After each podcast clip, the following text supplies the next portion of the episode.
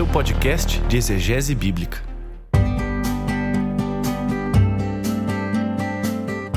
Histórias são fascinantes. Histórias fazem parte da própria constituição do ser humano. O ser humano gosta de contar histórias e ouvir boas narrativas. O episódio de hoje do podcast Contexto vai explorar o mundo das narrativas bíblicas numa perspectiva que com certeza vai fazer com que você olhe com carinho em cada peça desse grande mosaico que é a grande narrativa de Deus. Olá, eu sou o pastor Paulo Oni e você está no podcast Contexto, o seu podcast de exegese bíblica, episódio de número 36.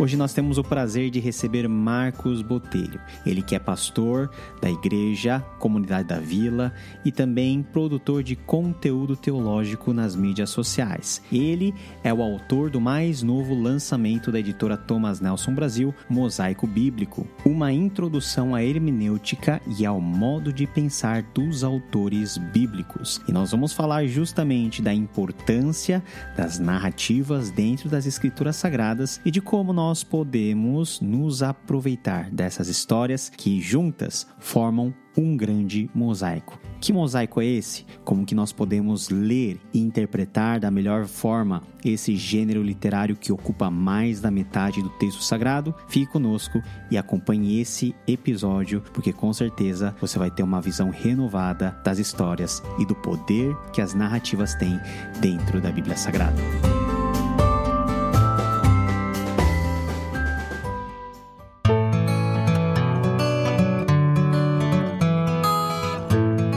Pessoal, tudo bem com vocês? Hoje eu tô aqui com Marcos Botelho, autor de um livro agora que acabou de sair, Mosaico Bíblico, uma introdução à hermenêutica e ao modo de pensar dos autores bíblicos. Tá aí o livro lindão aí que acabou de sair pela Thomas Nelson Brasil. Cara, a capa ficou fenomenal, né? Lembrando e evocando a, o, o conceito de mosaico bíblico. E o Marcos Botelho, ele faz tanta coisa que não tem, não tenho nem lista para falar dele, mas eu vou deixar o Marcos falar e se apresentar. Se existe alguém na face desse mundo que não conhece o Marcos Botelho agora vai conhecer. Então seja bem-vindo aí, querido. Obrigado, Paulo. Obrigado. É um prazer Paulo, eu sou um admirador seu. Você rompeu essa bolha e você é um pouco culpado desse livro. Eu posso contar um pouco aqui. Ah, com, contei no outro podcast do Bible Talk, mas eu posso contar até mais aqui como, por que, que você é o culpado desse livro. Meu nome é Marcos, eu sou pastor presbiteriano na cidade de São Paulo. Trabalho com é, missões interdenominacionais desde que me converti, com 14 anos. E sou professor de hermenêutica, interpretação bíblica, desde 2005 eu comecei a ensinar ensinar nos seminários, bacharel, pós-graduação depois. E desde que começou a pandemia, eu decidi tentar adaptar essa matéria, que geralmente é para seminaristas, né, para o povo leigo, para quem quer conhecer e estudar a Bíblia, mas que não necessariamente tem uma vocação pastoral ou quer ser um grande teólogo. Então, esse é, é, o, é o princípio do porquê que esse livro está saindo e é uma introdução. Então, eu sempre digo, é uma introdução assim, sabe? Tem um clássico clássico chamado Entendes o que lês. Então, uhum. nesse espectro, o meu livro ainda está mais ainda um pouquinho na introdução aqui para quem está chegando. E eu lembro de uma aluna minha falar que comprou o Entendes o que lês e falou: Marcos, ainda é complicado para mim. Eu falei: então, vou, vou, quem sabe um dia eu lanço Quer um livro. que ela não entendeu muito, né? Ela não entendeu muito o que ela leu. Ela não entendeu o que ela leu. Cara, eu, eu conheço o, o Botelho já há algum tempo, alguns anos, a admiração com certeza é mútua, mas eu conheci o Marcos fora, assim, desses âmbitos e desses lugares mais acadêmicos, né, ah, de temas teológicos. Eu comecei a conhecer o, o, o Marcos por causa do Lu e do Tero, né, pelas pelos vídeos aí que, que eu rachava de rir, né? Porque é uma sátira muito boa que o Marcos fazia, né? Fazia já, já faz já faz quanto tempo isso, cara? Eu acho que o primeiro Luiter deve ter saído em 2010. 2010. Então é. você já era professor de hermenêutica? Já, já.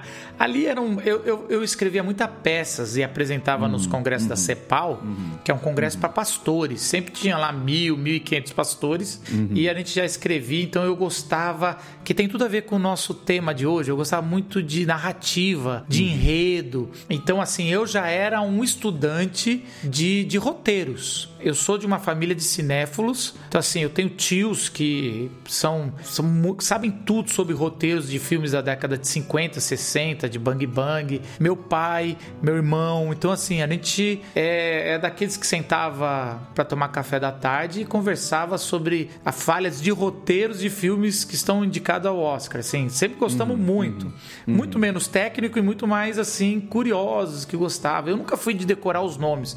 Meu meu irmão mais sabia os nomes dos diretores, dos roteiristas e tudo mais. E aí, isso eu gostava muito de fazer. E o Luitero foi uma forma. Eu juntei até um, um diretor de cinema e a gente, numa sala, sentou para como a gente poderia fazer vídeos mais relevantes na internet usando o evangelho.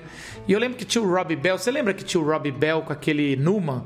Que eram uns vídeos legais, sim. com tinha um sim. bom roteiro. E aí tinha uma eles... boa estética também. É, era, tinha uma boa estética, tudo. E era aquilo que eu queria fazer, na verdade, aquilo. E como uhum. eu já fazia uns os palhaços na, no, na Cepal, uma das ideias foi: olha, vamos trazer a sua performance de palhaço, a sua performance. Vamos pegar um outro personagem e a gente meio que personificou uma coisa que o Tim Keller sempre falava pra gente criticar quando ia aplicar a Bíblia, que era o religioso e o não religioso. Uhum. E aí virou uma espécie de superego e id. Então o uhum. palhaço era o que falava o que pensava, o não religioso total. E o religioso virou um, um, um, personagem que é um conservadorzão de um bigodão, e, uhum. que era o Tero. Então era o Lu e o uhum. Tero. E aí isso abriu espaço para a minha opinião, que era no meio dos dois personagens, ser uma coerente, né? Coisa que eu uhum. nunca vivi isso na minha vida. Então.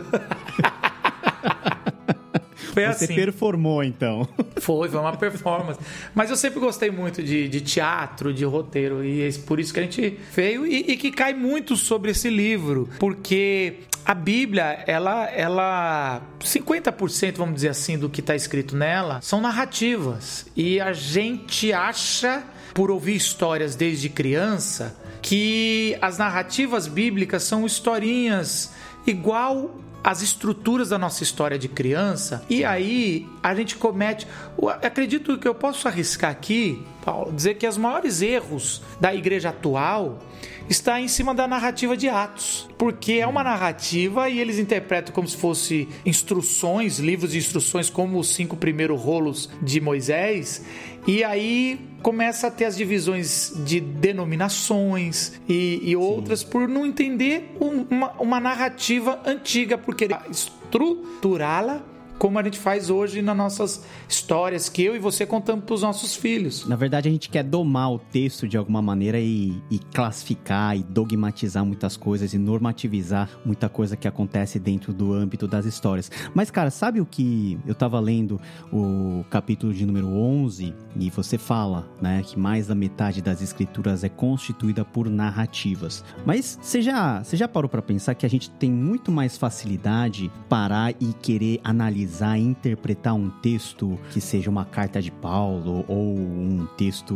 legal de Moisés do que propriamente você dá atenção às narrativas. Por que, que você acha que uh, há uma dificuldade tão grande em lidar com algo tão simples e tão presente na história nossa da humanidade que é o ato de contar a história que você faz tão bem? Eu, eu vou falar dois motivos, Paulo, para provocar aqui, porque eu acredito que eu não estou sendo entrevistado. Eu quero conversar e aprender com você uhum. aqui também para quando a gente for lançar o volume 2, a gente colocar mais coisas aqui. Mas assim, primeiro que eu acho que há um desprezo. Então, como, hum. por quê? A gente acha que não precisa interpretar narrativas porque já tá ali. É uma história, é um, tá contando, tá levando a algum lugar. Por quê? Quando a gente vai falar uma, uma lição, quando a gente vai falar alguma coisa importante, geralmente a gente faz uma introdução com uma narrativa. Deixa eu te falar por que, uhum. que eu tô aqui. Foi o que a gente acabou de fazer com o podcast. Como é que você, como é que você me conheceu? Então a gente conta a história do Luitero. Uhum. Ou como é que foi a ideia de fazer, escrever o livro. Aí a gente conta a história de como a história na nossa caminhada, ela não tem o valor em si, ela tem o valor para onde ela vai apontar. E eu acho que isso é um pouco diferente das narrativas bíblicas. A, a, a narrativa bíblica, a, a lição de moral, a lição aonde está apontando, não está apenas no final da narrativa, está no caminho. Então, o que, que a gente faz? Ah, uma boa. O que nos motiva? Eu quero entender melhor Apocalipse, porque Apocalipse, ah, cara, ali vai, vai precisar eu me debruçar, decifrar os códigos e tudo mais. Ou vou para uma carta ah, que Paulo escreveu aos Coríntios, porque ali, cara, ali tem buchas, ali é difícil, ali tem muitos. É, é muito situacional, então. Gente... Uhum. Mas o cara não percebe que Atos está com uma uma, uma narrativa ali muito rica para se interpretar. Uhum. Tá se pressupondo que não precisa de interpretação. Esse é o primeiro ponto que eu acho que a gente despreza as narrativas. Só que a Bíblia, como a gente falou, ela tá lá, narrativa, tem o seu valor. Um segundo problema eu acho que é já de não conhecer a estrutura narrativa, que é o problema que a gente uhum. enfrenta com as parábolas. As parábolas são narrativas, também entra ali, só que são subgêneros de narrativas, histórias é, e, e, tudo mais. E aí, por exemplo, a gente costuma interpretar parábola como, como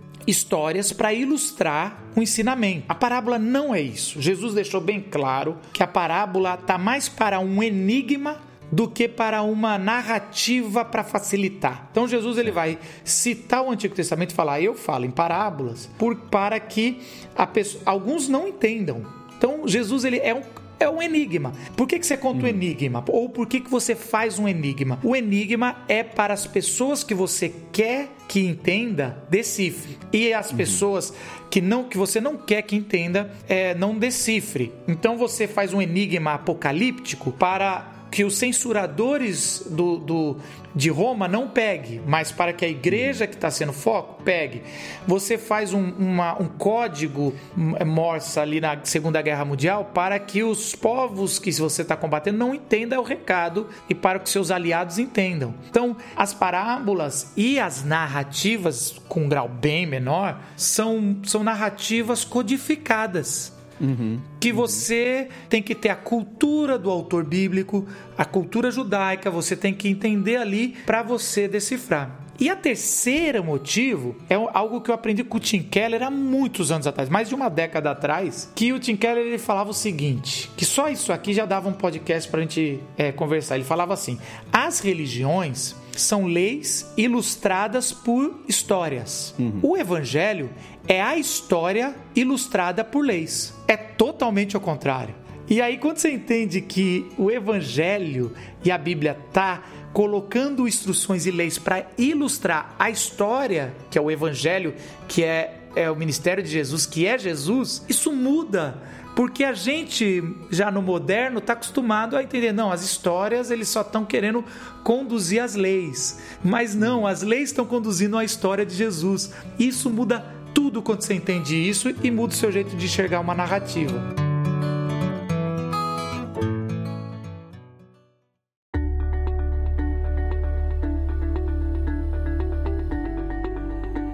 Mas pegando esse ponto, eu acho que a gente precisa fazer uma explicação meio que básica para todo mundo entender do que, que é uma narrativa. Né? O que, que compõe uma narrativa? Uma narrativa é parecida com uma história ou é algo mais elaborado?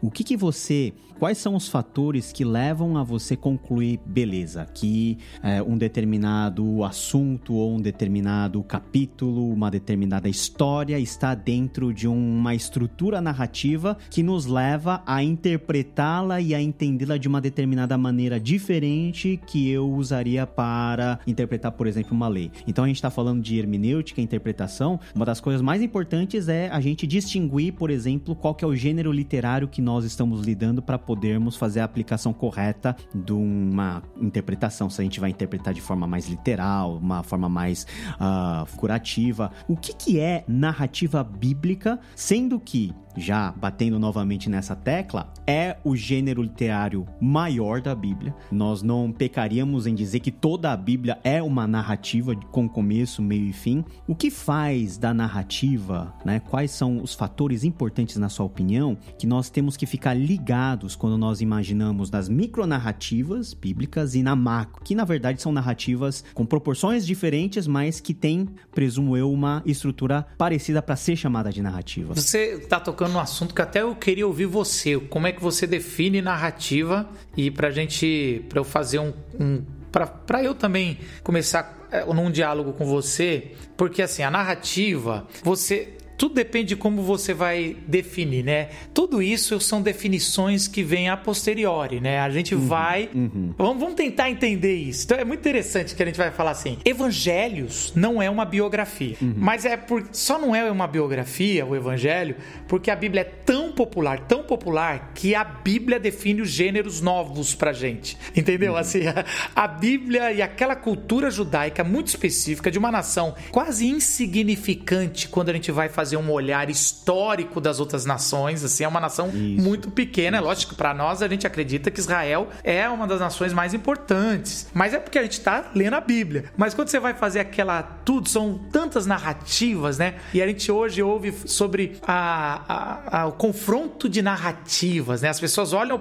a história e vão refazendo as narrativas, né? Você conta a sua história. Se você chega atrasado em casa e sua esposa está brava, a, o cérebro nosso já está refazendo a narrativa para tentar aliviar a nossa, a nossa, a nossa barra, né? Isso, o, isso. É, e, e, uma justificativa que a gente dá para nossa esposa já é diferente para o nosso filho. Na mesma hora que a gente vai contar uma coisa e depois a gente já muda o gênero, porque uhum. gênero tem a ver com a minha situação que eu tô, com o jeito que eu decidi comunicar e com o jeito que a pessoa vai receber. Então, o gênero ele é muito de, assim, a gente vai colocando como se tem um gênero narrativo, o gênero de carta, mas isso na hora da prática ele é decidido por situações ali, porque a gente hoje tem as cartas de Paulo, mas poderia ter sido outro gênero se a igreja que Paulo está querendo comunicar tivesse do lado dele. Se ele tivesse na visita uhum. e, e falasse, anota aí enquanto eu prego, já seria um outro uhum. gênero. Uhum. Ou se Lucas, que caminhou com Paulo, aliás, a gente tem um pouco das cartas de Paulo na versão de Atos de Lucas, que é, uhum. porque lá em Lucas, Paulo narra duas vezes a sua conversão, mas na perspectiva de Lucas, e quando você vai para Gálatas é a versão do Paulo. Então é muito uhum. legal você comparar narrativas ali. E aí você tem dentro desse gênero, que é o que você falou, hoje está muito na moda falar do drama das escrituras como uma Sim. das chaves da interpretação. Então tudo é uma narrativa, até as leis, tudo é o gênero. Mas quando você vai picotando, você vai ver que uma coisa é você falar da narrativa de Gênesis 1 e 2, ok? Uhum. Ali. É um tipo de narrativa muito específica, cheia de alegorias, cheia de símbolos. É, não estou dizendo que não tem coisas literais também, mas é muito mais rica. Outra coisa é você falar da narrativa, por exemplo, já um pouquinho depois, mas ainda no mesmo período, de, dos dilu, do dilúvio. Outra uhum. coisa é você falar da narrativa da saída do Egito, que tem todo um êxodo. Outra coisa é você falar da narrativa de Deuteronômio, que é uma pregação em forma de livro de um dia só para ser uhum. lido. Uhum. Aí outra uhum. coisa, aí você vai, você está entendendo. Outra coisa é uma narrativa a de juízes. Aí quando você vai dos evangelhos é um outro tipo. Aí uhum. você vai de parábolas é um outro tipo. Então assim, vai vai picotando, mas sem fugir da sua pergunta, é uma história com começo, meio e fim que tem sentido ali. E é uma história que pode durar alguns segundos e pode ser um, algumas horas ou uma ou alguns anos, algumas décadas, algumas centenas de anos dentro dessa uhum. narrativa. Tudo depende de qual é o corte que a gente vai fazer. Então, ela acaba sendo uma perícope começo, meio e fim e que faz sentido naquele miolo. Por isso que a gente tem histórias dentro de histórias. Quando a gente vai fazer o uhum. corte, a gente vai, vai, pode até conversar um pouco sobre isso. Mas, Paulon, como você falaria para um aluno se eu perguntasse como é que você define narrativa? Eu queria ouvir você. Eu acho que para mim, narrativa, quando eu imagino narrativa, e principalmente narrativa bíblica, a gente imagina numa sequência de fatos que tem meio que um, um eixo lógico, né, de desenvolvimento. Então é interessante o que você falou, e, e eu concordo com você que às vezes a gente pega um livro antigo e tenta fazer o nosso serviço de classificação para nos ajudar a entender melhor, mas só que as coisas estão muitas vezes misturadas. Então, por exemplo, você falou que tem narrativas dentro de narrativas. Tem também casos em que nós temos narrativas dentro de gêneros que não são narrativos. Então, por exemplo, você canta o salmo. O salmo, quando você canta, e dependendo do salmo que você canta, você está cantando os atos de salvação de Deus, que é uma forma narrativa, o que Deus fez com seu povo, do começo, meio e fim, que Deus tirou do do Egito, que vai estabelecer na terra. É uma narrativa. Pressupõe que haja essa, esse, essa curva, né, de um começo, de um desenvolvimento, acontece alguma coisa no meio que precisa de uma certa intervenção de Deus e Deus vai trazer uma solução final. Paulo também vai fazer isso, por exemplo, ah, Paulo vai, ah, Filipenses é uma carta, né? A gente chama Filipenses até de carta da alegria. Mas Filipenses fala em um espectro narrativo, mas ao mesmo tempo em um espectro poético da vida de Jesus, de como ele veio, se encarnou, se esvaziou, ele foi submetido à morte, como que ele vai ser exaltado, é uma contação de história. Você está falando em poucas palavras o que, que é a vida de Jesus.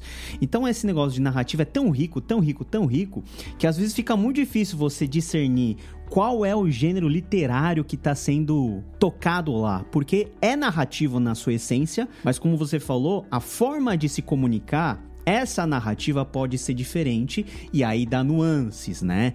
Ah, desde questões por exemplo, históricos, ah, isso a gente tem que classificar como algo que realmente aconteceu, ou é uma forma de se expressar algo de forma mais, vamos dizer assim, plástica, de forma mais figurativa de realidades que eles estão muito mais do que aquilo que meramente as palavras elas explicam. E é muito interessante, ah, continuando nessa, nessa pegada, narrativa que contar história é algo que nos une todos os povos. Então eu venho de um contexto contexto do Oriente, né? É, dá para ver pelo meu rosto. O Marcos vem de um contexto alemão, sei lá. Qual que é o seu contexto? Europeu. Europeu é, normal. Eu sou brasileiro, mas lá para trás deve ter algum português. Deve ter, deve ter. É porque ter. botelho é mas... português, é uma flor lá botelho de Portugal. é português. Legal. Mas você há de convir que não importa aonde contar a história faz parte da nossa natureza. Porque eu acho que é a melhor expressão daquilo que a gente vive no dia a dia, né? A gente já tá dentro de uma história, é, a nossa história tem cheio de idas e vindas, tem cheio de crises e a gente tenta arrumar as nossas crises de algum jeito. A gente tem um florescimento, um auge que é o nosso clímax e depois disso é só ladeira abaixo, né? Esperando a hora de morrer, quase. Então, a, a Bíblia ela, ela lida com essas coisas que são coisas que são. E você coloca isso muito bem como elementos da narrativa. Ajuda a entender, Marcos, um pouquinho sobre esses elementos na narrativa, por que, que elas são importantes e por que elas são o veículo de Deus comunicar aquilo que ele faz em Cristo Jesus para cada um de nós. Eu lembro uns 20 anos atrás, talvez 15 anos atrás, eu estava estudando é, roteiros e, uhum. e a empresa que eu estava assistindo aulas de roteiros e, e, eles tinham uma vinheta que era muito interessante, que era um, um homenzinho indo até a beira, era um abisminho, não é um abismão, uhum. sabe? Aquela, um, um, aqueles penhasquinhos já um pertinho do outro. E aí ele chegava e começava a musiquinha, era algo de 5 segundos de vinheta. Aí ele chegava na beira, pegava impulso e pulava. A hora que ele pulava com a perna aberta, assim, entre um abismo e outro, travava a imagem e aquilo virava o logo da empresa. Hum. E é interessante que esse, essa vinheta de 5 segundos é é uma narrativa. Uhum. E é uma narrativa que tem todos os elementos. Eu achei legal que a empresa que ia ensinar sobre narrativa, na narrativa, agora eu não lembro o nome da empresa, mas era a, a, a, o logo e a vinhetinha era isso. Por quê? Porque você, numa narrativa, tem alguns elementos que você é obrigado a passar. E depois uhum. que você aprende isso, você vai. É, você vai perceber que tudo tudo, todas as histórias passam por isso, que são praticamente ah, alguns elementos, alguns colocam mais ou menos, mas você tem um cenário que foi o que eu expliquei, tinha um mini, um boneco, né, uma, só dá para ver a uhum. vinheta e, e, e ele estava ali perto de um de um abismo, vamos dizer assim, de um o abismo é, é o primeiro. É, como é que a gente fala? É o primeiro conflito da trama. Então, assim, tem um conflito. Se não tem um conflito, é, não é uma narrativa, não é uma história. Toda história tem que ter um conflito. Ou então, talvez eu diria que é uma história muito ruim, que não, não tá contando, só tá passando informação. Então, aí. é aquele nosso dia bem chato que não acontece nada, né? Você só tá respirando é, e vivendo. Mas mesmo dias chatos, tem muitos conflitos. O tempo todo tem um hum, conflito. Hum. Talvez o hum. conflito não é o suficiente para ser contado. Virar uma história. Virar uhum. uma história. Uhum. Mas é uma narrativa. E aí, é, esse conflito, ele, ele. Qual que é o conflito ali nessa, nessa historinha da vinheta que eu te contei? Ele vai passar ou não vai? Ele nem precisaria passar, ele pode só voltar para trás e sair da, da tela. Mas ele pega impulso e pula. E ali eles pararam, mas ele mostra que sempre é exatamente esses dois elementos sobre o cenário e o conflito é que vai motivar uma história ali. Esses são, são dois elementos importantes. O cenário, porque ninguém está fora de um cenário, então quando você vai começar Star Wars fala e é, tem sempre aquela frase em algum lugar do universo, começa aquela, uhum, aquele uhum, letreiro uhum. cair, né?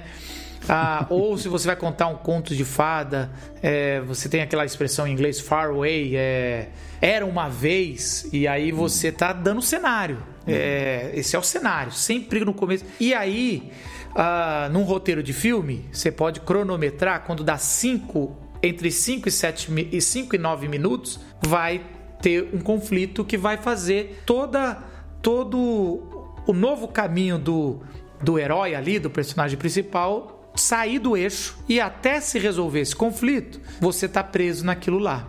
Tanto que os, os, os, as séries hoje, elas, um pouquinho antes de acabar o episódio, elas abrem um novo conflito e encerra uhum. no clímax para que você volte no próximo capítulo, Gerar né? expectativa, né? É, ou uma novela que dá o pause, lembra daquela aquela novela uhum. que fez muito sucesso, que acho que foi a única novela na minha vida que eu assisti, que foi a, a Avenida Brasil, que fazia na hora que dava, dava, dava aquela pausa, aquilo é no clímax. Aquilo é uma técnica muito bem feita de roteiro para que você, numa novela que nada muda, aliás, uma das uhum. coisas mais frustrantes é quando você usa essa técnica e no outro episódio parece que os caras não entenderam que aquela técnica precisa ter uma boa resolução, senão a uhum. pessoa percebe ao longo do tempo que está sendo enganada. Bom, uhum. voltando aqui, esses são dois elementos importantes. Só que a Bíblia tem mais. Mas, mas só, só pegando esse gancho, é possível que na, em uma narrativa existam, existam vários pontos de clímax, uma em sequência da outra?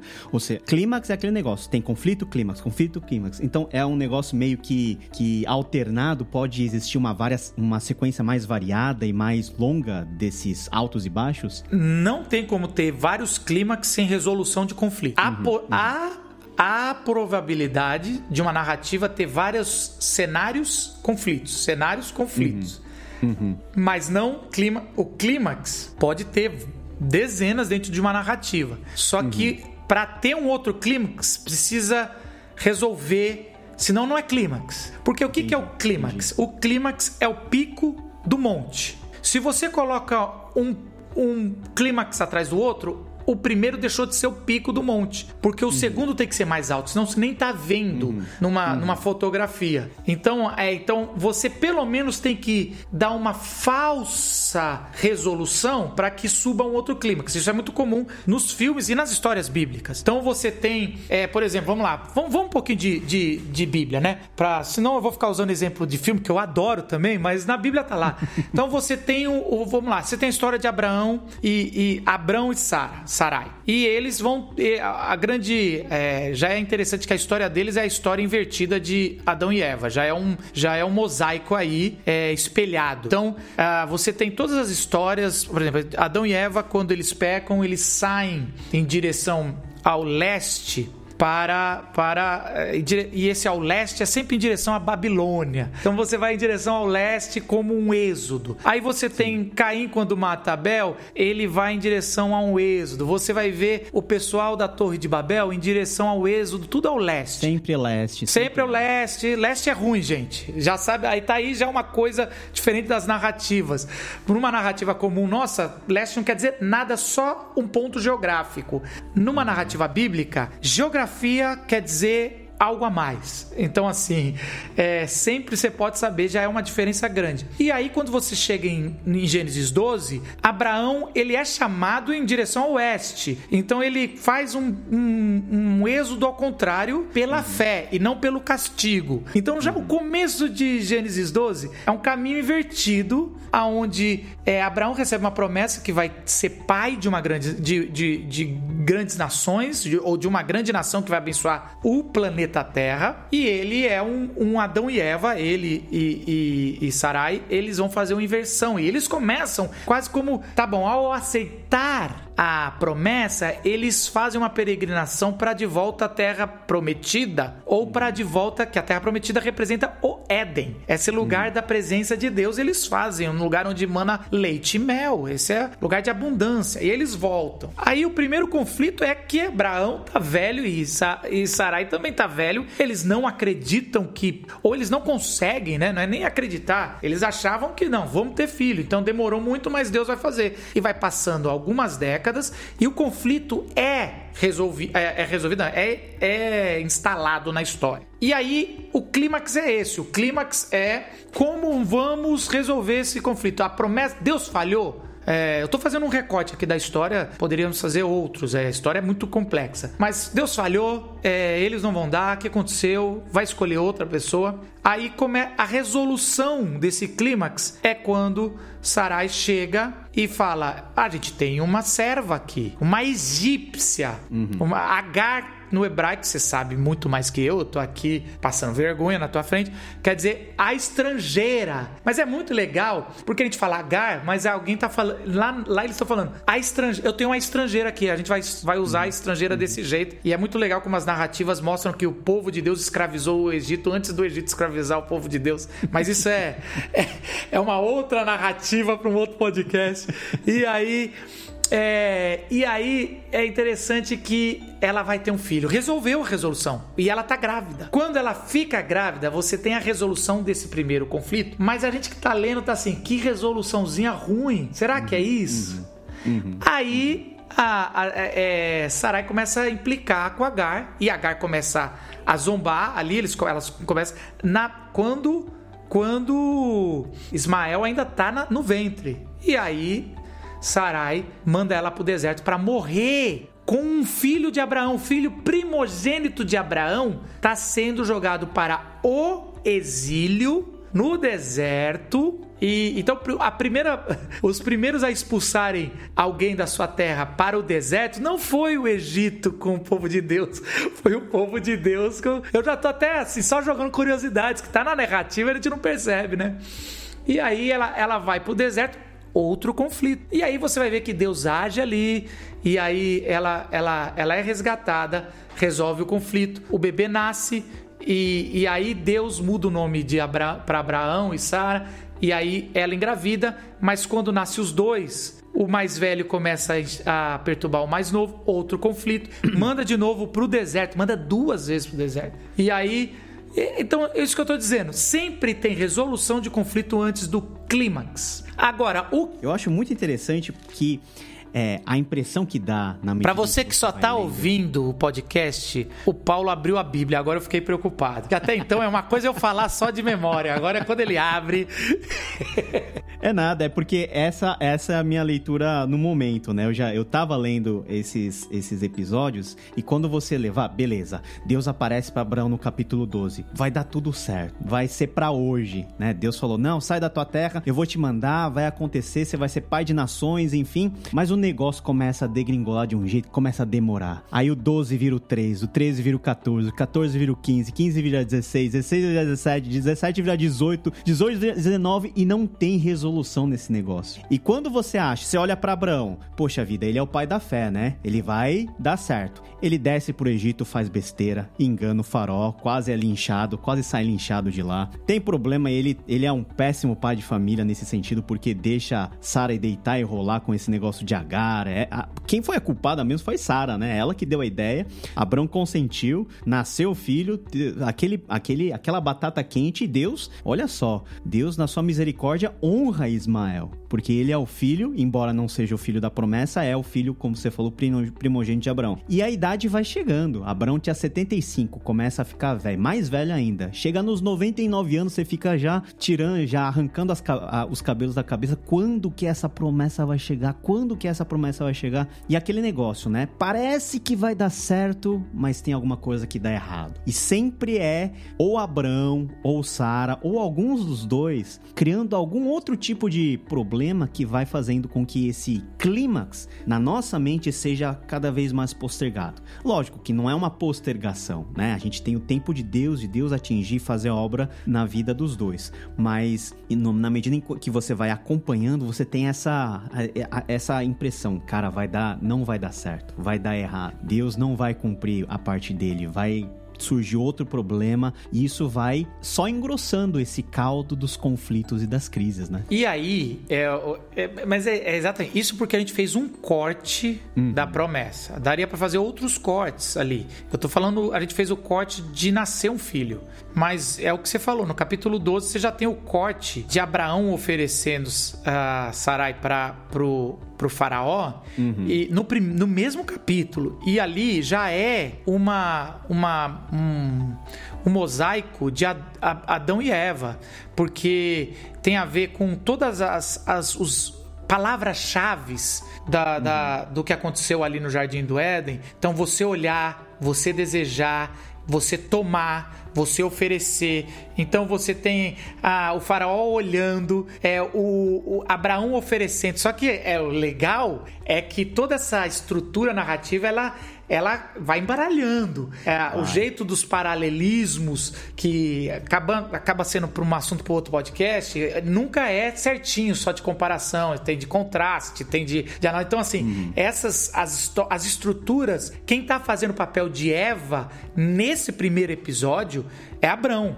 Abraão está fazendo o, o, o, pegando a promessa, entregando por medo, fazendo o que Deus não mudou, entregou a sua esposa e fez tudo errado. E é interessante. Só que quando sai do exílio ali, quando sai do Egito, leva uma riqueza. Assim também como o povo de Deus sai com uma riqueza de, de lá de, de, do Egito. Então, assim, como tem histórias e narrativas e conflitos o tempo todo. Então, assim, primeira dica que eu acho que, para quem ainda não, não, não comprou o livro, ainda vai, mas sempre que você vê um conflito, a Bíblia já está trazendo alguma coisa ali, não só para a gente ficar entretido e, e, porque o clímax é, é bom falar isso, Paulo. O clímax é aquela parte da história que te prende, que te tira o ar, que você não consegue parar. Se a pessoa, eu acho essa uma das melhores definições. É, o pessoal quer a definição técnica para mim, definição técnica de clímax é algo tão atraente na história que você não consegue. Por isso que se você dá resolução, você entregou o ouro. Literalmente as pessoas saem de uma história, pegam no celular, se distraem, não porque você está no celular agora, mas é,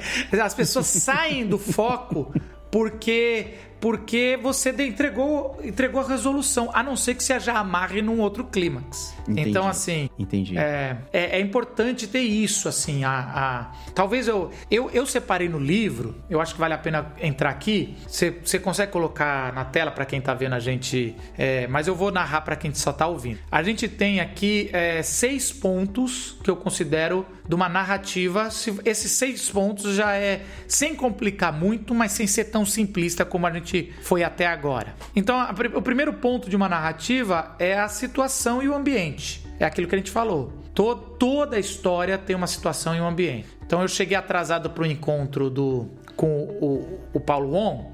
Falou: Ah, Paulo, você não sabe o que aconteceu. Eu tava vindo de carro para o nosso encontro, uh, e então esse eu tava vindo de carro, essa é a situação e o ambiente. que eu tô falando. Aonde aconteceu? Eu poderia falar, eu tava lá em casa, já é um outro ambiente. Eu tava entrando no prédio aqui, é um outro ambiente. Então toda narrativa tem um ambiente e é lógico que é, o texto é tão rico que às vezes o ambiente está sendo ainda colocado no, já no, na história acontecendo, você vai recebendo dica, mas toda a história tem um ambiente ali, história de Abraão ali, a gente tava, eu pus um ambiente que poucos percebem, que na verdade Abraão tá saindo da Babilônia, tá saindo de um lado para outro. Se a pessoa não é um estudioso da Bíblia, ela não entende esse ambiente. A gente jogou aqui porque a gente estuda bastante o texto, mas o ambiente já foi colocado antes. Por isso que Moisés não quis colocar ali em Gênesis 12, porque ah, já pressupõe que quem já está no texto está entendendo. Então tá um pouquinho antes, mas aqueles caras que gostam de já começar no capítulo 12 a ler, perdeu já, eh, porque o ambiente está num versículo antes. Tá fazendo a genealogia de Abraão e aquilo é importante. E aí, uma narrativa precisa ter o conflito. Qual é o conflito aqui? Paulo, eu tava vindo de carro e, e aí do nada eu ouvi um barulho. Pô!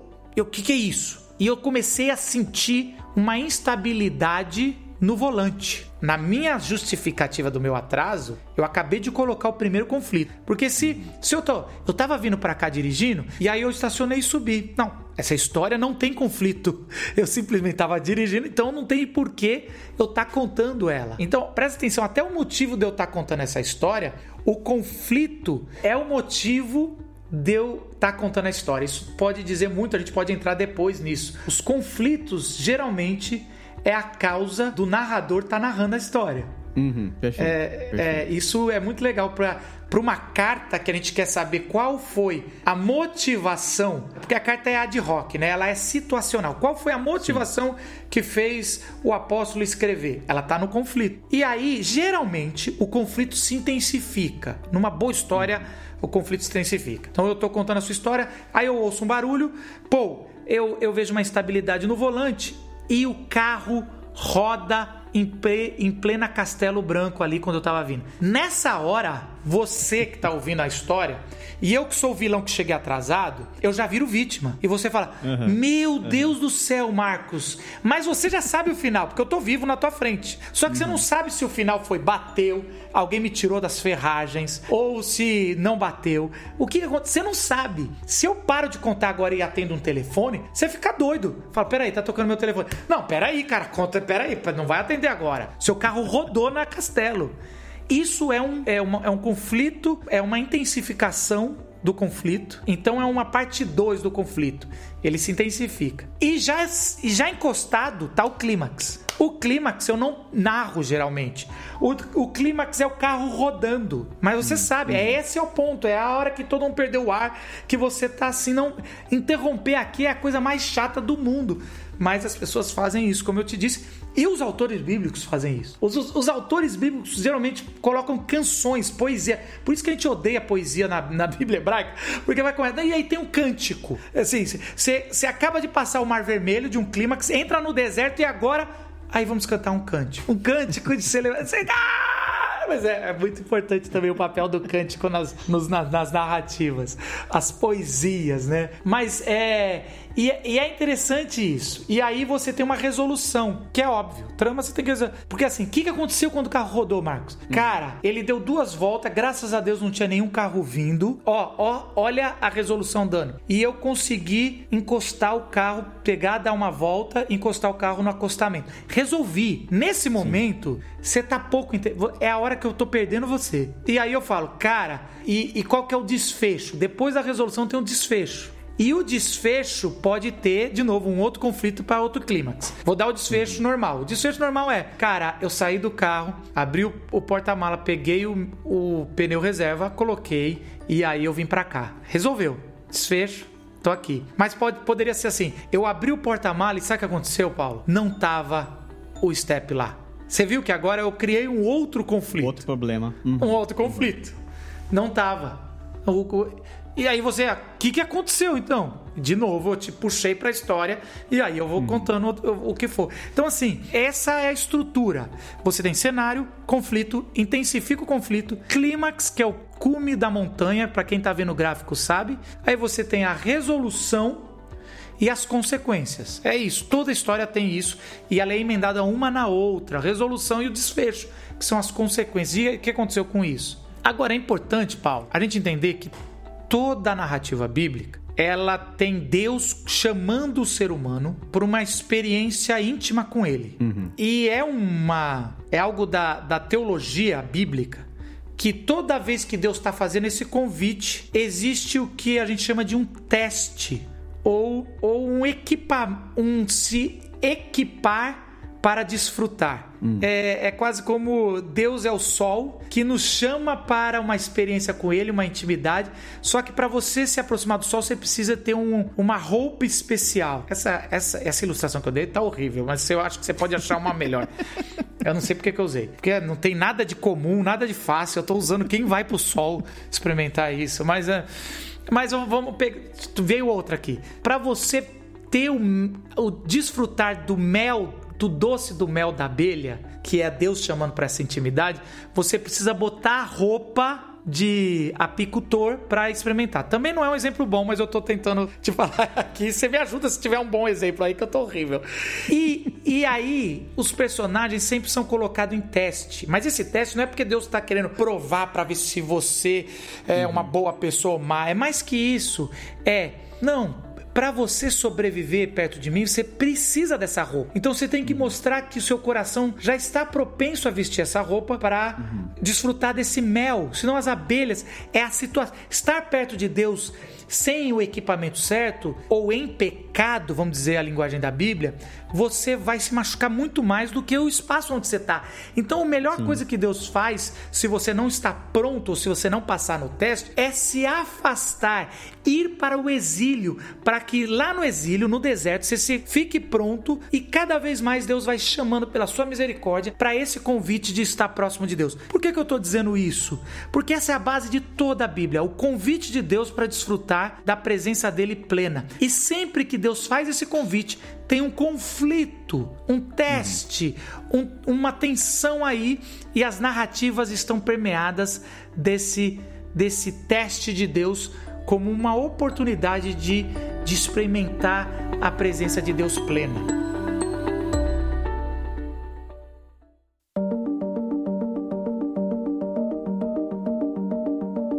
Só para a gente enriquecer isso daí, você falou ah, em termos de estrutura, e essas estruturas elas vão se repetindo em muitos personagens bíblicos, de maneira que em muitos personagens a experiência final ela é muito semelhante. E o cômputo geral dessas experiências acabam acaba nos mostrando um quadro muito maior. No capítulo anterior a esse, que é o capítulo 11 que você fala da narrativa, tem o conceito que você já citou aqui e ali dentro desse, dessa conversa, que é, que é o conceito de mosaico, mosaico bíblico. Eu acho que faz muito sentido você trazer um pouquinho isso daí, que é um pensamento que você desenvolveu dentro do seu livro, que creio que seja um dos cernes importantes da sua obra. Qual que é a importância de nós compreendermos esse mosaico bíblico dado a todas essas características de vários tipos de narrativa que comunicam uma só história grande, mas que tem lá é, pontos de semelhança, né, entre várias experiências de autores bíblicos? Como que o mosaico bíblico opera, entra em ação dentro dessa salada que a gente tem de narrativas bíblicas? É, esse realmente é o cerne do meu livro, chama, chama Mosaico por isso, e esse é o, é o a grande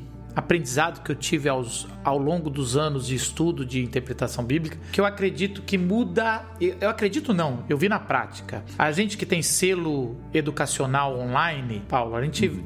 recebe, a gente tem o privilégio de receber dezenas, centenas de, de mensagens, né?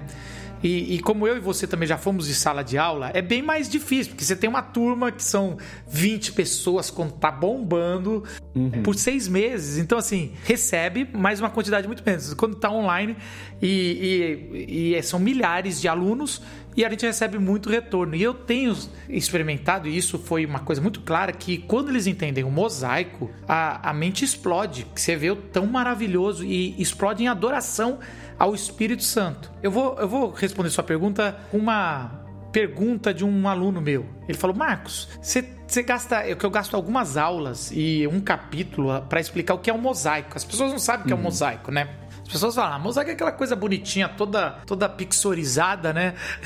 Uhum. ou no vidro, ou no chão. A gente tem os mosaicos, assim, que são as calçadas de São Paulo, do Rio de Janeiro, é um mosaico ali. Você tem um mosaico, os, vit, os vitrais de grandes, de, de grandes catedrais. Ah, você tem o mosaico que pode ser, ah, por exemplo, um mosaico famoso, foi a abertura das Olimpíadas da década de 80, que era um ursinho chorando, que é aquelas Isso. placas que as pessoas na, na, arquibancada, é. Moscou, foi uma, uma, um mosaico que marcou todo mundo, que é... Ele montão... chorando, né? Exatamente, chorando, que acabou a Olimpíada, era um montão de gente segurando uma placa que, quando você vê de longe, aquilo forma um desenho, mas se você pegar cada placa, não, não faz sentido nenhum, é uma placa marrom, que é a pele do... é o pelo do, do, do urso, uma placa branca, ou, ou... então assim, eu costumo até dizer que quem pegou a placa branca do, da lágrima falou: ai, eu vou ficar no canto, não vou fazer importância nenhuma. Mal ele sabia que ela, ele era a peça mais importante do mosaico Sim. em movimento ali. Sim.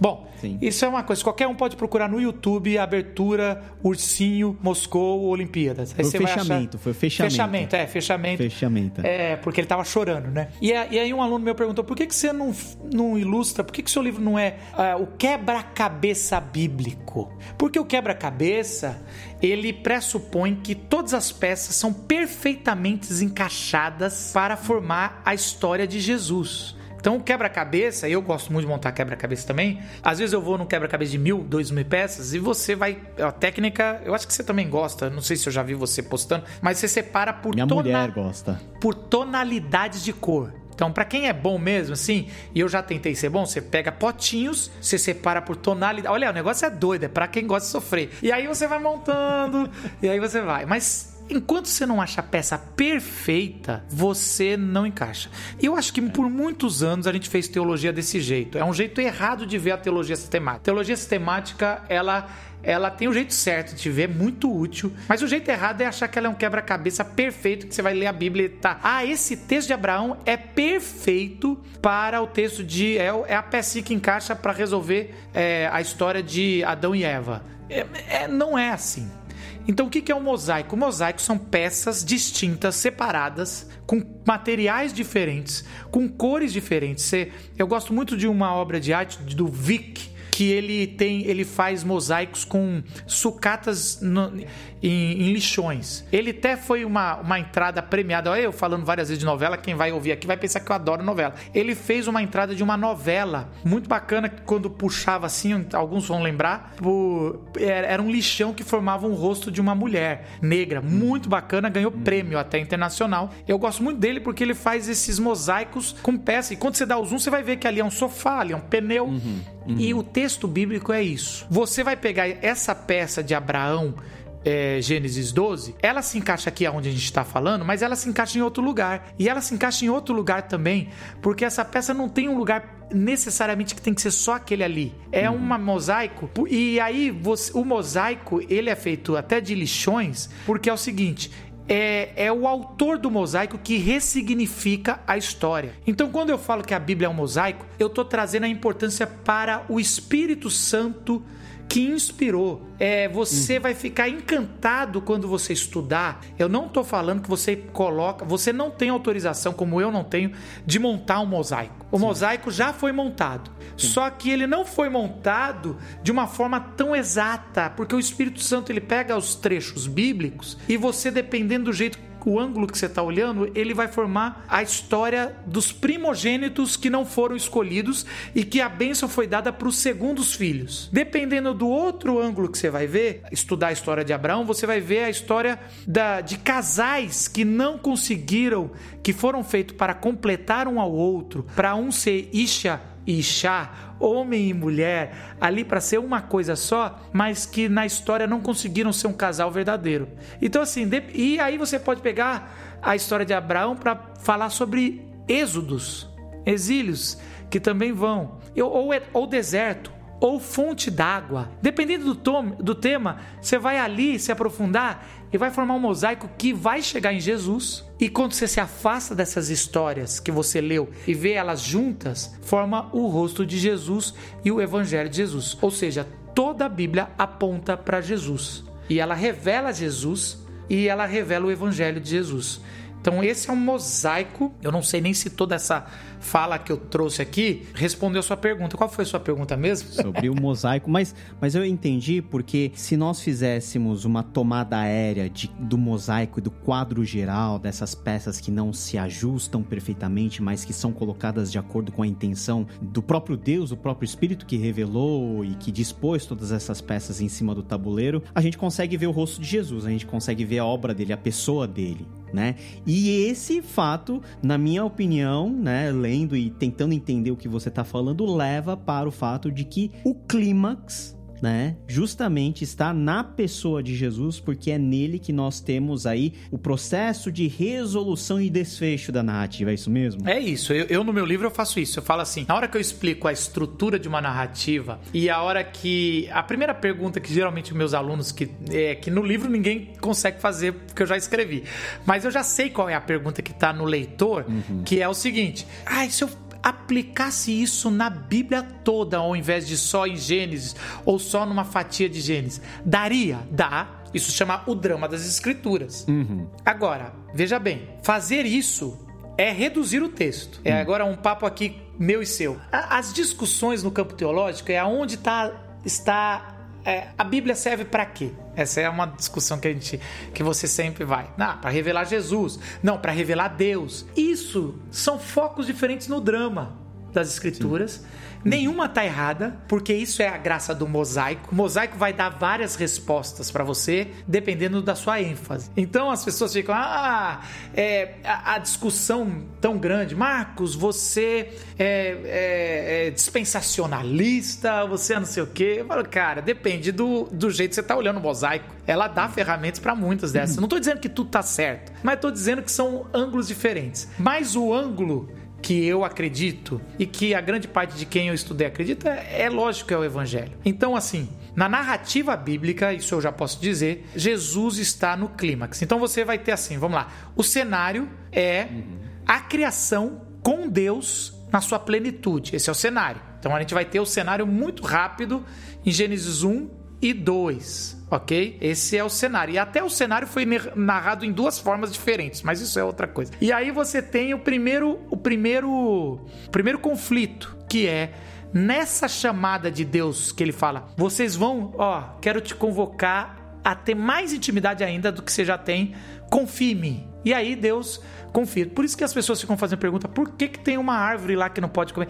Não importa, o narrador não está querendo explicar isso. O narrador só está mostrando que Deus está chamando para mais intimidade ainda. Se a criação de Deus já causou ciúmes em um terço dos anjos, imagine se a gente tivesse respondido esse, esse sim, assim. Então, essa, essa é uma intimidade que não tem precedente na eternidade. Só que o homem e a mulher pecaram. É a primeira tensão aqui da história. A segunda tensão da história ela é dividida em mais ou menos mil partes.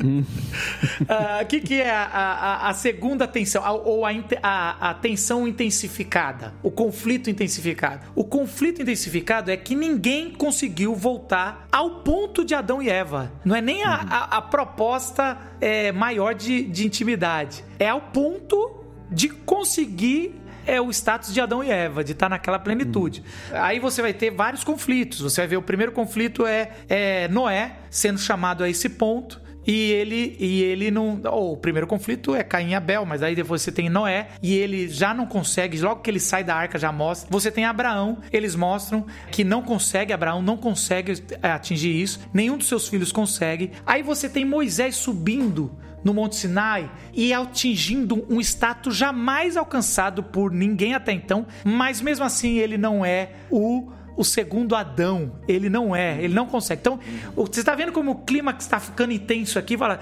se Moisés não é, não entra na Terra Prometida e o texto deixa bem claro os cinco textos, porque você, se você tem o drama das Escrituras, você tem o drama da Torá e o drama da Torá é terrível, é ninguém conseguiu. Aí você uhum. tem, você tem Josué que consegue, mas logo no começo da apresentação de Josué fala, ele não era igual a Moisés. É muito interessante que é, na história de Josué, já no começo entrega o jogo. Aí você passa tudo, juízes, cai, todo mundo clama por um rei, você tem Davi. Da agora Davi, ele recebe os salmos, ele é o, é o máximo de alguém, ele é agora o segundo Adão. E, e o episódio de Betseba é o episódio que escolheram para narrar que ele não é. Hum. E aí, depois disso, você tem exílio. Então, o conflito foi intenso e ninguém chegou nem perto de Moisés e nem de Davi. Quando você chega a Jesus, Jesus ele fala claramente: não, Davi, ele ansia, ele tinha um anseio de me ver e nem me viu, e se curvou a mim, me chamou de Senhor. Esse é o argumento, tanto por isso que os autores dos evangelhos citam tanto, e Jesus também, salmos, né? Porque os salmos são os cânticos do desejo de alguém que o dia viria, o ungido que viria ocupar o lugar de Adão. E Jesus é o filho do homem, o filho de Adão, e ele ali é, ocupa esse cargo e ele é o clímax. Ali ele é o clímax que é o seguinte: encontramos, encontramos, encontramos. E aí, se você quiser o clímax do clímax, é a cruz e a ressurreição, porque o clímax do clímax de todo o drama das escrituras é encontramos o Messias, mas mataram o Messias. Você entende isso aqui que é, é aquele negócio que escalonou, cara, tá muito pior. Porque assim, é o Messias, mas o Messias morreu, se entregou. Uhum. Pior que uhum. isso. E aí você tem a resolução, que é a ressurreição, e da, o problema é que a resolução é, é da ressurreição até Apocalipse. As cartas estão na resolução. As uhum. cartas servem para. E agora, com a resolução, como é que a gente vive? Uma consequência. E a carta está explicando. E os últimos dois capítulos espelhados, assim como os dois primeiros capítulos é o cenário, é começo os últimos dois capítulos de Apocalipse é a resolução final, que é a gente entrando. Aí é a gente em Jesus aceitando e recebendo o convite inicial de, de Deus para Adão e Eva, que é entrando no novo, novo céu e nova terra. Ali não é a gente voltando para o Éden, é a gente é mais. Em Jesus nós somos muito Isso. mais do que Adão e Eva. Então assim, quando quando Paulo vai fazer essa é, nem é comparação, é uma, é, um, é uma distinção entre o primeiro Adão e o segundo Adão lá em Romanos 5. Ele tá, ele tá dizendo claramente que o verdadeiro Adão, ou o segundo Adão, é muito, nem se compara. Paulo fica até constrangido de fazer essa, esse paralelo, né? Não, não uma comparação, uhum. é um paralelo e mostrando o tanto que diferencia. Então eu acabei de contar o drama das escrituras colocando a estrutura narrativa. E o importante, Paulo, para os ouvintes é saber que para que estruturar? Porque uma narrativa é tão complexa que a interpretação, a porta de entrada da interpretação é sempre o clímax. Isso é importante dizer. É, é, não é o cenário e não é o conflito. O clímax e não é a resolução. O clímax de uma narrativa é a porta que você deve entrar e aí dificilmente você vai falar bobeira se você entrar pelo clímax. As maiores bobeiras de narrativas são pessoas que transformam o conflito em clímax. Gideão é um exemplo prático disso. Se você pega os três testes que Gideão faz com Deus e Deus responde, parece que Deus mudou, né? Decidiu fazer o, o ouvir os conflitos. É, e aí você claramente é, se confunde, porque fala assim: ah, também vou fazer alguns testes com Deus. Aquilo ainda é o conflito, não é o clímax. O clímax é é ele indo guerrear sem nenhuma espada, sem, sem, nenhum, sem nenhum instrumento de guerra. E aí você entende que se aquilo é o conflito, Gedeon com falta de fé, você não tenta repetir para você. E você vai perceber que os três conflitos ali são espelhados com três testes que depois Deus faz. É muito interessante Deus falar: "Ah, é? Você vai entrar nessa? Então eu também vou pedir três testes para você, já que eu tive que fazer para você". E aí o primeiro teste é diminuir de 20 mil para quantos é? Primeiro teste é o teste de quem quer desistir. Aí sai um montão. O segundo teste é quem beber água certa, que daí nem quem quer ir vai. E o terceiro teste é, Gideon, você vai lá dentro do acampamento ouvir e assim, vai sem nenhuma espada, vai levar alguém e você vai lá dentro, pegar o negócio. Então, olha só, são Gideon, se você coloca o clímax ali no, naquele teste que Gideão faz com Deus, quero ver o algodãozinho. Você entendeu tudo errado a história. A história está conduzindo que se você testar Deus, ele vai te puxar para muito mais. Já que você testou Deus, ele vai te testar. É lógico que Deus não coloque Deus à prova, a teste, porque é, é. Mas aquela história é uma história de clímax colocado no lugar errado. Eu, eu acho que isso dá a deixa para. Eu acho que já a nossa conclusão. Aonde, para onde? Vamos mudar a pergunta. Para onde eu tenho que olhar quando nós lemos para as narrativas? Porque muita gente tenta discernir lições morais dentro dos personagens, ou seja, vamos aprender com Abraão, vamos aprender com Davi e tal. Outras pessoas vão querer enxergar outro tipo de aplicação, né? Olhar para Deus, olhar para as circunstâncias. Você falou que o foco é muito importante, de você olhar, por exemplo, para o clímax como porta de entrada. Ok, como que a gente consegue traduzir isso de uma forma prática para a gente começar a ler a Bíblia hoje, ficar atento nas narrativas e daquilo e, e, e o que dessas narrativas eu posso me aproveitar ou por onde eu te, qual é a ênfase que eu tenho que colocar nas mais variadas narrativas bíblicas. Tem uma resposta para isso ou é cada caso é um caso? Tem, tem uma resposta. É, cada caso é um caso, mas tem uma resposta que dá para abraçar bastante. Eu hum. vou é, no meu livro eu vou fazer uma metodologia, mas aqui eu vou, eu vou dizer de dois pontos de partida. O primeiro ponto é fragmento é interpretado pelo todo. E, e, o todo ganha mais sentido quando você entende o fragmento. É assim o mosaico e assim a Bíblia. Então, o primeiro ponto de partida de um texto é você entender o que o texto todo quis dizer. Qual o sentido do, de Gênesis todo antes de você querer entender Abraão. Estrutura Gênesis antes de entender Abraão. Então faça todo esse cenário, tudo, o que, que Gênesis em si e cada livro da Bíblia, cada carta, cada documento tem um propósito. Que em si, revelação de Deus e tá tudo mais. Mas se você tá na Torá, eu diria que se você quer um, um passo a mais, estrutura os cinco livros e entenda o que tá ali, naquela história, o que, que aqueles cinco livros fala para Abraão, da história de Abraão. Isso já ajuda. Então, assim, esse é o todo o do documento interpretando essa narrativa. É assim que você deve partir. O que, que qual essa história se encaixa na, na, na, narrativa do documento todo. Esse é o fundamental. Ninguém começa a ler no e-mail por partes e não chega a ler o e-mail todo. Então a primeira coisa que eu falo assim: você não pode começar a estudar a Bíblia sem ler, ou estudar o Evangelho de Marcos sem ler Marcos todo. Você lê Marcos todo, depois você volta para a parte, depois você lê Marcos todo, depois volta para outra parte, depois você lê Marcos todo, você volta. É assim. Ah, mas Marcos dá trabalho. É, bem-vindo. É assim que. É.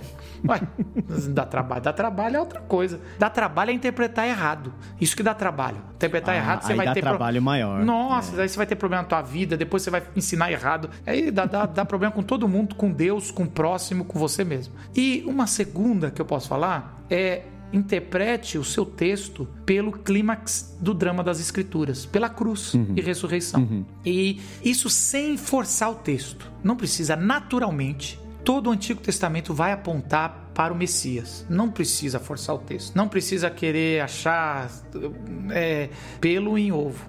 Então, assim, a, a segunda interpretação, depois que você viu o documento todo, você vai falar: o que, que isso aqui tem a ver com Jesus no drama das Escrituras? Porque se o drama tá. Se Deus deu seu filho unigênito, primogênito, único ali, para morrer por mim, e isso tudo custou muito caro, toda a revelação bíblica custou muito caro para Deus, por que, que eu vou. Eu, o que, que esse texto tem a ver com essa entrega de Deus aqui e Jesus morrer na cruz e, e isso na história da salvação? Isso vai. Se você tem esses dois pontos de partida numa narrativa, você tá seguro aí. Você tá seguro. Pode ainda falar umas bobeirinhas, mas aí eu acho que você tá seguro ali. Deus vai ter bastante misericórdia, porque aí eu erro também, o Paulo erra também. A gente tá aprendendo a cada vez mais. Falar bobeira faz parte, né, da nossa história. o problema é falar bobeira sem querer aprender, né? Mas falar bobeira faz parte.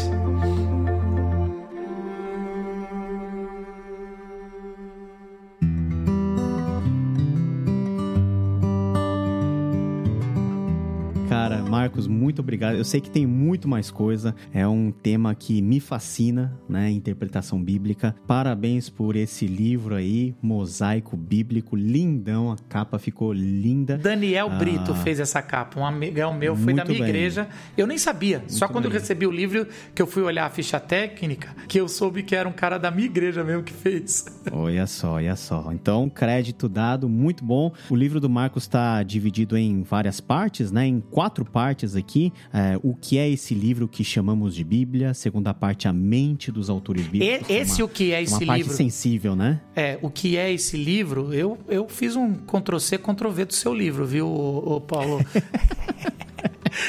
e Deus tá fala bom. na língua dos homens. Tá aí, tá. Tá bom. E Deus continua falando.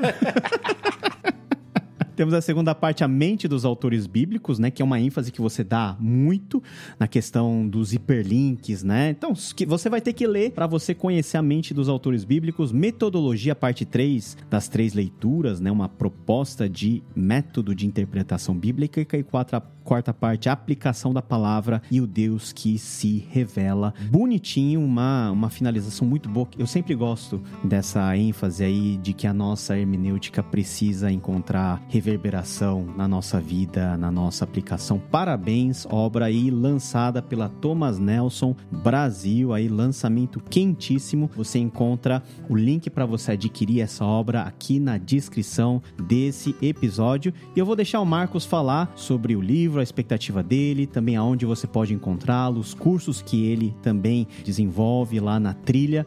Então fica à vontade para você fazer é o período, agora é o tempo do jabá. Primeiro, primeiro queria falar, agradecer Paulo. Você, é, sinceramente, quando a Thomas Nelson é, me pediu para. É, a Thomas Nelson entrou em contato porque eu acredito que viu que eu estava com muitos alunos e aí ela perguntou: Você tem um. É, a gente quer publicar você. Eu falei: Eu já tenho um livro mais ou menos pronto. Falei o tema. Eles gostaram, eles falaram: Esse vai ser o segundo livro. Eu falei: Como assim? O primeiro tem que ser de hermenêutica. Eu falei: Mas de jeito nenhum. E aí eu falei: Não, eu não sou um Paulo On. Eu falei exatamente isso. Eu não sou um Paulo On. Eu não sou acadêmico. Eu não sou acadêmico mesmo. Eu não dou conta. Não é, não, não é minha. Eu sou. É... Daí eu falei: Não. Eles falaram: Não, Marcos. Aí eles sabe, né? Sabem convencer. É uma introdução da introdução. Você só pega e, uhum, uhum. e graças a Deus saiu esse livro. Então, assim, eu quero que. Por isso que eu falo que você abriu portas. Quando eu vi, eu falei que, gente, que coragem do Paulo, tão novo escrever um manual bíblico, gente, achei tão legal ter no Brasil, ter os exemplos da gente. Por isso que eu faço questão de usar exemplos nacionais. Eu lembro que você usou um exemplo coreano e para mostrar ali também assim que a gente uhum, quer botar uhum. as nossas coisas. E, uhum. e, e eu acho assim que é isso, assim, você me ajudou muito a ter coragem e eu, ti, eu tive coragem e a gente fez e o livro saiu muito bom, muito melhor, porque às vezes, sabe, não sei se você tem isso, eu fico lendo e falo, mas não foi eu que escrevi isso aqui, não, não é ah. possível. tá bom, tá gostoso, tá legal, e tem orgulho de uma coisa assim. É igual filho, não foi eu que gerei é, esse filho, não, é, né, cara? Tá é, muito melhor que é. eu. Então, assim, eu tenho. Ficou bom o livro, não, achei, gostei. É lógico que tem coisinhas que você vai lendo e fala, ah, eu devia ter feito isso, devia pôr, mas, mas nunca uhum. acaba eu tomei uma bronca da Thomas Nelson. Quando chegou em dezembro, ele falou: Marcos, você vai ter que encerrar. Não, mas eu queria pôr mais isso aqui. Não, não, não dá mais. Tá bom, então vamos fechar. Eles me obrigaram a fechar Ó, e só, eu fechei. Só, só papo de bastidor aqui. Eu posterguei seis meses. Seis meses, porque eu não queria entregar. Não queria entregar, porque sempre tinha alguma coisa para acertar. Tem, tem e o livro saiu eu encontrei mais umas 100 coisas para mudar lá dentro e vira e mexe eu tô mandando coisa pro meu editor para ele mudar nas outras às versões. Vezes, às vezes eu leio meu livro e falo, o que, que o Fontana vai falar disso aqui? O que, que o Paulo On vai falar? Nossa, isso aqui ficou ridículo. Mas assim, tirando isso, o livro tá bom, você encontra na Amazon. A gente vai ter um lançamento no mês que vem. Se você é de São Paulo, você vai poder me ver, a gente poder, eu posso assinar, conversar. É, mas é sempre bom você comprar na Amazon com os links Provavelmente o Paulo On deve ter o link dele aqui no episódio, ou no meu link se ajuda os produtores de conteúdo por, na Amazon, que você é bom você sempre clicar. E um segundo convite que eu queria fazer para você é que assim, geralmente quando eu falo desses hiperlinks ou desse, desse mosaico, como eu falei hoje, você fala, Marcos, nunca tinha prestado atenção que, que é, Abraão também era, um, era algo do, de, de, é, de Adão e Eva, que é algo de Moisés, que vai dar mais para frente, vai ser sempre esse mosaico. Se você quer saber um pouco mais, Eu estou fazendo uma jornada no meu é, YouTube, o nosso canal lá chegou, passou de 100 mil inscritos e eu quero convidar você para fazer uma jornada de todo o Novo Testamento. Toda semana eu posto um vídeo aonde eu mostro aonde da, do Novo Testamento tem hiperlinks para o Antigo Testamento. Então a gente, você pode entrar a qualquer hora, você pode assinar o canal, apertar o sininho lá. É um convite para você estar tá com a gente e você caminhar durante um ano todo, é, entendendo o Novo Testamento à luz do Antigo. Como, como, então a gente vai ler o Novo Testamento, mas pensando no mosaico do Antigo, como foi que uhum. chegou até ali. É um projeto bem bacana que eu estou fazendo e quem sabe um dia vai até virar livro. Mas assim, esse é um projeto da gente ler o, o Antigo Testamento não como projeto final, mas como ele chegou até ali. É algo bacana e tá lá no meu YouTube Tá de graça. Procura por Marcos Botelho e assina o canal. Assina o canal ele já passou de 100 mil, eu tô precisando de mais, né? Eu ainda tá nos 40, tem que chegar no nível do Marcos Botelho aí, então assino dele, assino o meu também. Você começou bem depois, a sua, sua, sua taxa de crescimento é muito maior é verdade. que a minha. É, é, você é do tempo dos dinossauros é. no YouTube, né? É. Mas muito legal, muito obrigado, Marcos, por esse papo muito enriquecedor que com certeza vai fazer com que as pessoas se apaixonem ou que tenham uma atenção maior e um cuidado maior para lermos essa essas partes tão preciosas da Bíblia Sagrada que são as narrativas bíblicas. Você acha o Marcos Botelho em todas as redes sociais e a gente fica por aqui. Que Deus te abençoe. Nos vemos no próximo episódio. Tchau, tchau.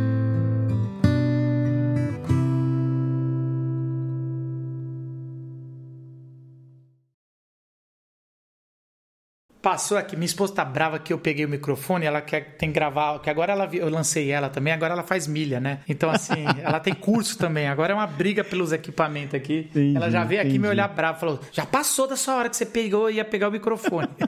Cara, mas obrigado, não vou te segurar mais. A gente Valeu, vai não. quando que vai ser o lançamento? Onde vai ser o lançamento? Ah, não sei, é em Pinheiros. Eu te passo aqui o, o banner. Eles me mandaram um banner. Te mando o banner, Ah, tá me bom? passa aí. Beleza. Tá bom? Tá bom então. Valeu, abraço, hein? Obrigado.